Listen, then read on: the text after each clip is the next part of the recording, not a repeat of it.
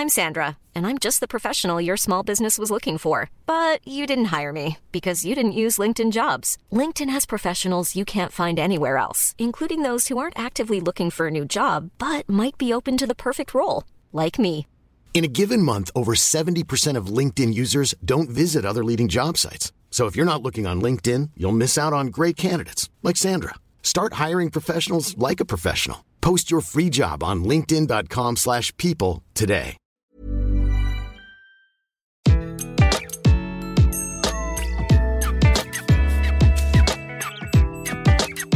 Bonjour, je suis Gaël Châtelain, bienvenue sur mon podcast Happy Work, le podcast qui va vous parler de bien-être au travail et surtout de la manière dont vous allez pouvoir l'améliorer chaque jour. Cette semaine, je vais vous expliquer comment dire non à votre boss.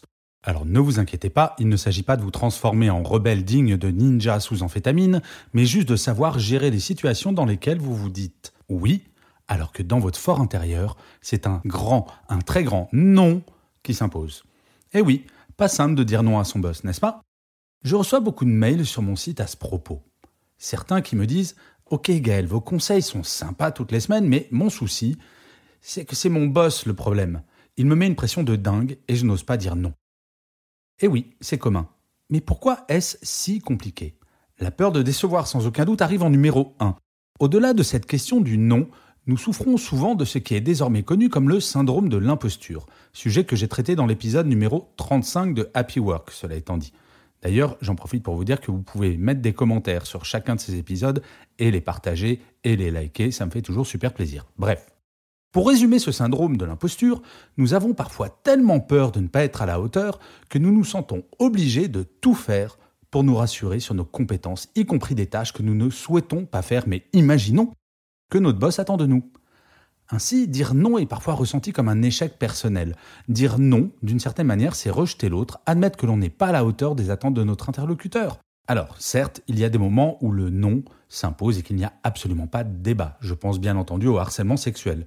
Mais bien souvent, c'est le non pour une tâche pas nécessairement complexe qui est compliqué à dire. Celui qui nous permettrait de ne pas partir à 22 heures ou de ne pas être en retard sur d'autres choses que nous sommes en train de faire. Il y a bien entendu des noms qui ont malheureusement des conséquences. Je parlais l'autre jour avec un salarié qui me donnait l'exemple d'une entreprise qui mettait une énorme pression pour que tout le monde dise oui à tout, notamment pendant la période d'essai. Le deal était clair. Si tu ne dis pas oui à tout, c'est que tu n'es pas impliqué et donc, il est fort probable que ta période d'essai s'arrête là. Et oui, ce type de chantage existe encore aujourd'hui. Autant vous dire que passer la période d'essai, avec une relation fondée sur de telles bases, on peut dire des bases toutes pourries, l'implication et la loyauté des salariés baissaient à la vitesse grand V, ce qui me semble assez normal. Mais au-delà de ces cas malsains, dire non est complexe. En effet, quand il vous est demandé quelque chose par votre boss, et que vous dites oui alors que vous savez que cela va vous mettre en retard, par exemple, cela facilite votre relation avec votre boss, mais cela la rend plus complexe envers vous-même. Vous vous dites mais pourquoi j'ai dit oui? Pourquoi? Lorsque vous dites non, c'est complexe envers votre boss et envers vous-même, du fait d'un potentiel sentiment de culpabilité. Il semblerait que ce sentiment de culpabilité, cela étant dit, diminue avec l'âge d'après les discussions que j'ai pu avoir ici ou là.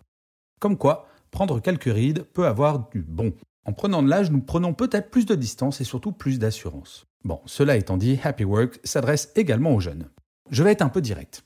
Savoir dire non est absolument fondamental, pour ne pas dire vital.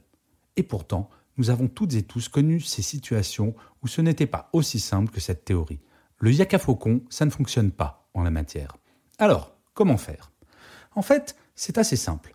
La seule chose à faire pour dire non est de ne jamais donner le sentiment que ce mot était une porte fermée violemment, claquée sur le nez de la personne qui vous demande un service. Comment? Grâce à une technique toute simple que j'ai appelée l'alternative positive. Le principe de l'alternative positive est de ne jamais laisser votre interlocuteur ou votre interlocutrice dans la même situation qu'avant de vous avoir parlé. Il s'agit de faire avancer plutôt que de faire du surplace.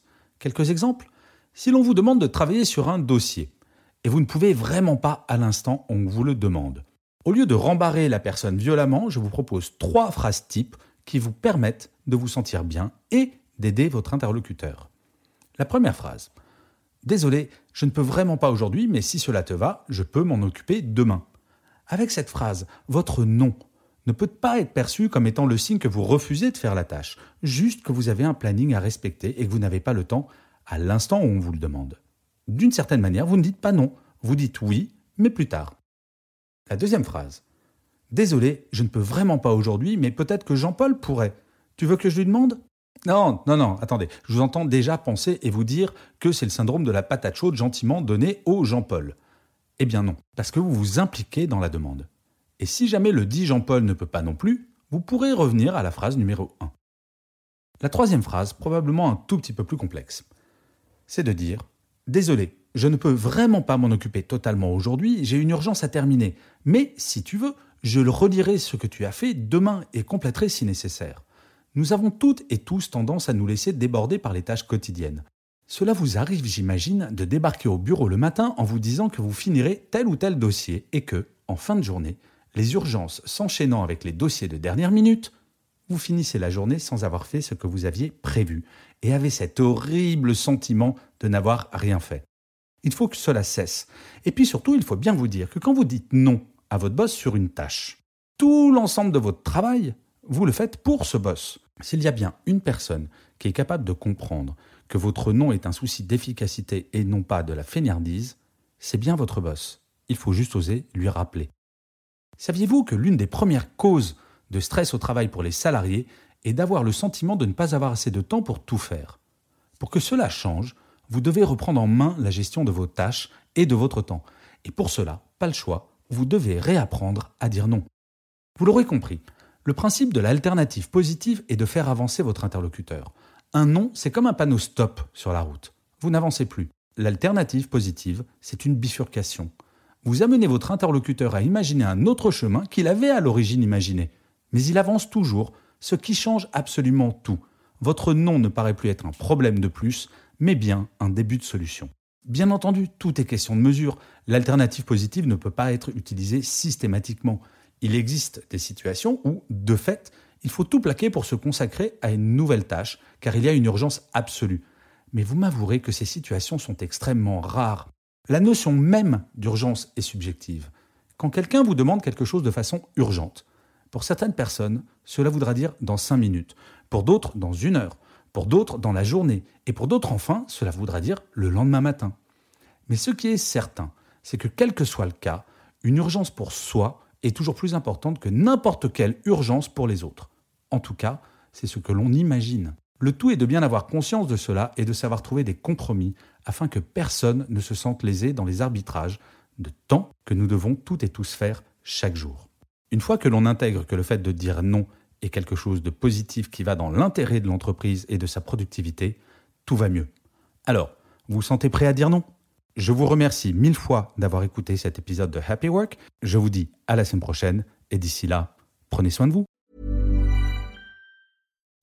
When you make decisions for your company, you look for the no-brainers. If you have a lot of mailing to do, stamps.com is the ultimate no-brainer. Use the stamps.com mobile app to mail everything you need to keep your business running with up to 89% off USPS and UPS. Make the same no-brainer decision as over 1 million other businesses with stamps.com. Use code PROGRAM for a special offer. That's stamps.com, code PROGRAM.